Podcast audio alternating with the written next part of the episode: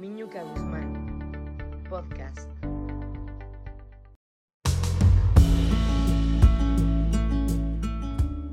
Mis queridos podcasteros domingueros, ¿cómo les va? Bueno, pues este podcast lo hice para ti. Sí, lo hice para ti. Lo hice para ti y para todos. Porque no importa si no has perdido a un ser querido. Seguro has perdido algo que ha sido querido para ti. Seguro has perdido una relación importante, una pareja, un buen amigo. Y estos también deben ser manejados como duelos, tratados como duelos, para integrarlos a tu vida como una experiencia de aprendizaje, no como una experiencia de rencor o de tristeza, de miedo o de ira. Y hoy todos, todos hemos vivido en estos momentos experiencias de duelo, experiencias de dolor que tenemos que transmutarlas. Y por eso aquí te hago este podcast. Sí, aquí te daré los pasos para manejar tu duelo. Y estos, estos cinco pasitos los escuché en un curso que estoy tomando con Alfonso Ruiz Soto de Semiología de la Vida Cotidiana. Maravilloso todos sus cursos. Y te lo transmito porque también te recuerdo que cuando enseñas lo que aprendes es cuando llega el verdadero aprendizaje. Así que aquí estoy, lista para aprender nuevamente. Y fíjense, existen, como les dije anteriormente, según Ruiz Soto, cinco pasos para superar un duelo. El primero, el primero se llama aceptación. Y la aceptación significa la capacidad para asumir la vida tal como es. Aceptar la realidad con las situaciones agradables y bellas que la vida nos presenta. Así como las situaciones desagradables y feas que también nos presenta. Sin intentar cambiar o combatir nada. Simplemente aceptar lo que ya no podemos controlar. Y ese primer paso da inicio al duelo. ¿Cuántos de nosotros no aceptamos la muerte de ese hijo, de ese padre, de ese tío, de ese amigo, de esa mascota que tuvimos con nosotros y que se nos fue? ¿Cuántas veces nos quedamos ahí estancados en la ira, en la tristeza, en el dolor, queriendo cambiar lo que no se puede cambiar? ¿Cuántos de nosotros hemos estado queriendo recuperar a ese amor, a ese amigo, a esa relación que ya está muerta, que ya no funciona? Pero no queremos aceptar que ya se gastó, como dirían los yucatecos, que ya falleció y que no hay nada que hacer al respecto. ¿Cuántos de nosotros no aceptamos la pérdida de nuestro negocio, de nuestra casa, de ese reloj o de esa joya que te dejó el abuelo y que te robaron? Y ahí, ahí nos quedamos rumiando con coraje hacia lo que nos hicieron. Esto sin aceptar que también era tiempo de soltar y que lo que pasó no podemos controlarlo.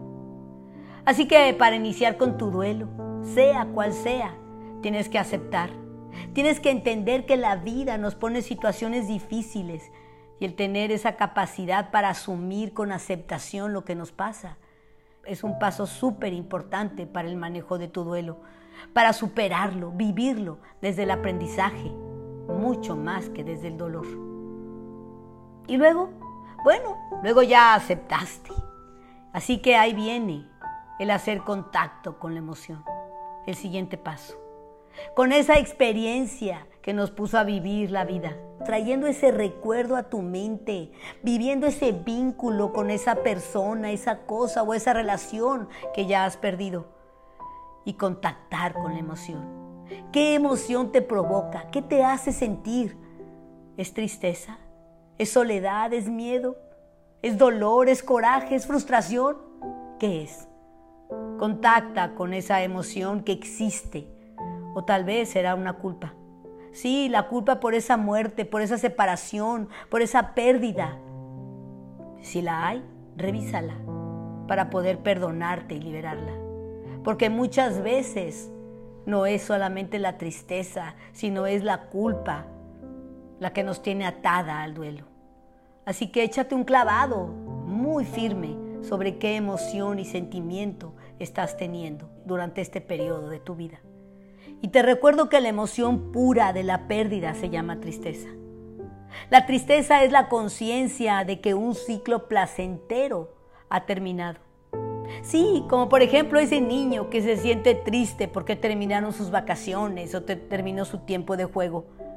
Y él lo manifiesta con claridad, sí, tal vez haciendo berrinche o llorando. Pero es un ciclo placentero que ya termina, que ya se acabó. Y es importante que establezcamos contacto con esa emoción. Ya no lo voy a ver más. Ya no estaré con él o con ella. Ya no disfrutaré de su presencia, de su contacto. Así que contacta con la emoción de la tristeza. Y aquí quiero comentarte que el coraje, la rabia, la frustración, la ira, todas, todas esas emociones traen inmersa la tristeza en la pérdida. Así que la emoción principal de una pérdida se llama tristeza. El tercer paso, ese es expresar la emoción.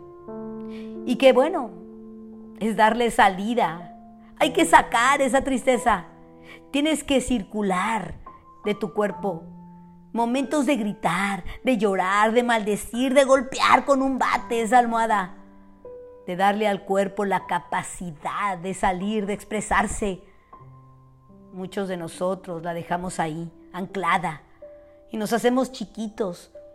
Y se van con la tristeza hacia adentro llorando hacia adentro, de poquito en poquito, de forma intermitente, que no nos hace bien a nadie. Lo que hay que hacer es llorar en línea recta, expresar la emoción hasta el último punto, hasta sacar todo lo que puedas y todo lo que tengas de dolor. Las terapias de duelo que te hacen llorar hasta extenuarte están hechas para eso y son buenísimas. La emoción que no puedes digerir, hay que sacarla hasta la última arcada. Es como vomitar todo eso que te hace mal. Lo hacen muy bien los judíos. Ellos se plantan siete días frente al féretro a llorar y llorar, recordando con dolor la pérdida de su ser amado, rompiéndose las vestiduras en símbolo de ese dolor. Y después lo sueltan con amor y se termina el duelo. Recordemos que el dolor es inevitable, pero que el sufrimiento, ese, es opcional. Y luego, luego viene el cuarto paso, uno muy importante, ¿eh? porque es el que realmente te da libertad, el que te vuelve a conectar con tu plenitud. Y este es la comprensión. ¿Sí? El comprender la experiencia. Y aquí está el verdadero duelo. Comprender lo que viví con ella o con él qué es lo que aprendí, qué es lo que entendí. El saber que nada en la vida dura toda la vida. Es el aceptar el principio de realidad y comprender todo, todo lo que esa relación o esa cosa o ese lugar o esa persona me aportó para transformarme. De tal manera que la pérdida se convierte en un proceso de comprensión que me lleva a experimentar simplemente el agradecimiento por lo vivido, por ese ciclo que se cierra con la conciencia de que todo lo que experimenté me ayudó a mi crecimiento y por ende lo agradezco. Un divorcio, una pérdida de una pareja es cerrar un ciclo, pero para cerrarla bien es tener conciencia del placer compartido, de lo aprendido juntos.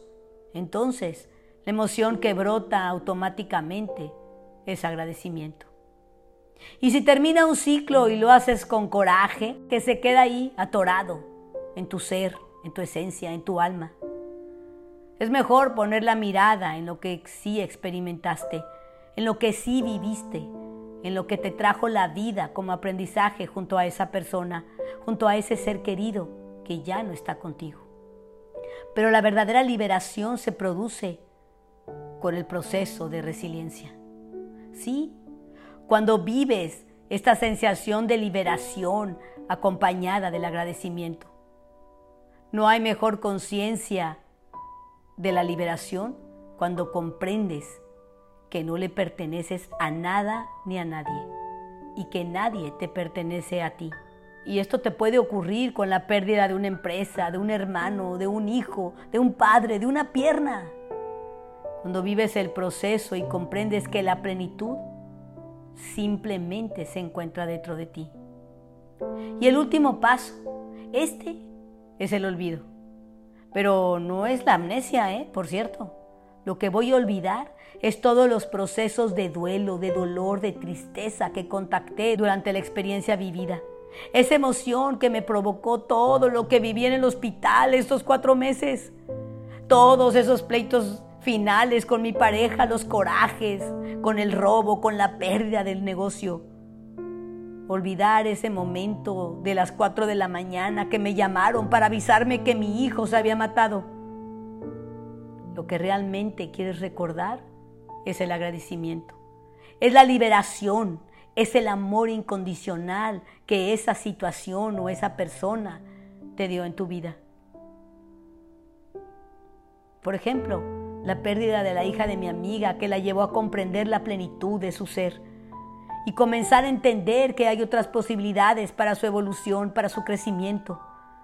La pérdida de ese objeto valioso, de esa persona que te lleva a comprender que nada es permanente, solo tu evolución y que aprendes a no apegarte a nada ni a nadie. El olvido no es pérdida de la memoria, sino es una dimensión psicológica del recuerdo que consiste en comprender lo que ya pasó y que ya ha terminado. Y esto, esto desconecta psicológicamente el pasado del presente. Y si logras solo ver lo bueno que esa experiencia te hizo vivir, entonces sí habrás ya completado tu duelo. Si cada vez que recuerdes con amor, con agradecimiento, con aprendizaje esa experiencia, a esa persona, a ese suceso, a esa situación, habrás ya cerrado tu duelo con una calificación de 10. Y así pues hoy llega a mí. Viene, viene del más allá, transformándome y entendiendo. Y aquí viene el tip de la Guzmán. Y este es que entres en tu mente y traigas a tu presente ese pasado que te está atormentando por esa pérdida que no has podido soltar, por esa culpa que tienes sobre ese duelo, sobre esa situación que viviste de pérdida aceptándolo como experiencia de vida, reconectando con la emoción que te provoca y sacando la tristeza y experimentándola llorando, gritándola, haciéndola presente para liberarla, comprendiendo que esa experiencia, que ese ser que compartió contigo parte de su vida, te dio alegrías, te dio aprendizajes y que solo tienes agradecimiento por lo vivido, olvidando todo lo malo y guardando en tu corazón solo la magnífica aventura que recorriste con él o con ella en la vida. Así pues, espero que juntos vivamos cada experiencia de pérdida con los cinco pasos de duelo, para poder así vivir una vida con mucho mayor plenitud. Con todo, todo mi cariño, Miñuca Guzmán.